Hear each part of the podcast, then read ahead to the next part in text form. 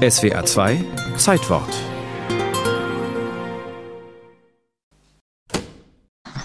Also wir stehen hier vor einem Löwe Opta Gerät von 1952 und äh, ja, man hat halt hier damals schon UKW eingebaut. Ja, der Mittelwellenempfang, das ist sehr mumpfig. Ja, wenn man jetzt mal umschaltet, dann hat man bei UKW schon ein ganz anderes Klangerlebnis. Oliver Schmidt steht vor seiner Sammlung seltener Radiogeräte. Der studierte Geograf aus dem rheinland-pfälzischen Ellern ist Vorsitzender des UKW TV Arbeitskreises, einem bundesweiten Verein für Liebhaber des UKW-Rundfunks. Schmidt zählt zu den wenigen weltweiten Experten für die Historie der Ultrakurzwelle. Bereits 1918 tüftelte der US-Amerikaner Edwin Howard Armstrong an neuen Übertragungsmöglichkeiten für Radiowellen und trieb mit seinen Erfindungen die Entwicklung des UKW-Rundfunks maßgeblich voran. Vor allem den Herstellern klassischer Mittelwellenfunkempfänger und Sender aber auch der Schallplattenindustrie und den Konzertveranstaltern waren die Versuche Armstrongs ein Dorn im Auge respektive Ohr.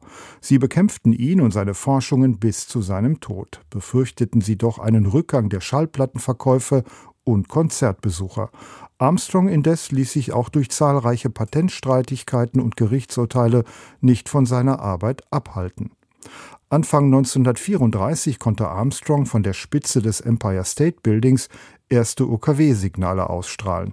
Die wenigen Hörer waren von dem kristallklaren Klang zutiefst beeindruckt, der im Gegensatz zur Mittel- und Kurzwelle auch bei Gewittern völlig frei war von atmosphärischen Störungen wie Knistern und Knallen. Gleichzeitig lieferte Armstrong sich einen erbitterten Kampf mit der RCA, der Radio Corporation of America, die für viel Geld amerikaweit Sendeanlagen für Mittelwellenempfang installierte und dazu passende Radioempfänger herstellte die Markteinführung Armstrongs also mit allen Mitteln verhindern wollte.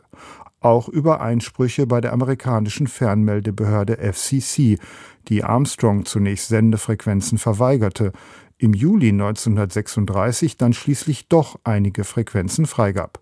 Die ersten Versuchssendungen auf UKW waren natürlich auch für die Geräteindustrie interessant, weil man konnte ja dann wieder neue Geräte entwerfen, die auf den Markt bringen. Die Leute mussten wieder neue Empfänger kaufen.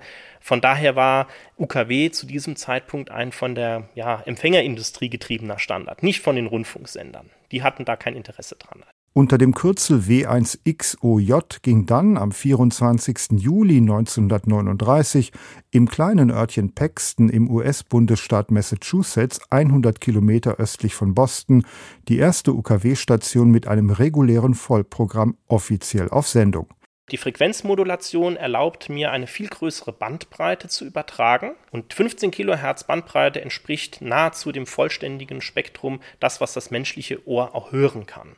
Gut zehn Jahre später war in den USA die Zahl der FM-Sender bereits auf über 800 angewachsen. In Europa war Deutschland das erste Land, das bereits Anfang der 1950er Jahre ein flächendeckendes UKW-Netz betrieb. Sie hören UKW. Guten Abend, liebe Hörer. Die Hörer nämlich, die das erste Programm des Süddeutschen Rundfunks auf Ultrakurzwelle empfangen, und das sind ja ziemlich viele. Und heute hat UKW mit der Einführung neuer Empfangsmöglichkeiten wie DAB oder Internetradio überhaupt noch Zukunft? UKW-Experte Oliver Schmidt. Ja, wir haben in Europa jetzt eine sehr starke äh, Fokussierung auf digitale Radiostandards. UKW hat einfach einen Vorteil. Ich kann es mit möglichst simplen Empfängern empfangen. Weltweit, denke ich, wird UKW noch mal mindestens 50 Jahre Bestand haben.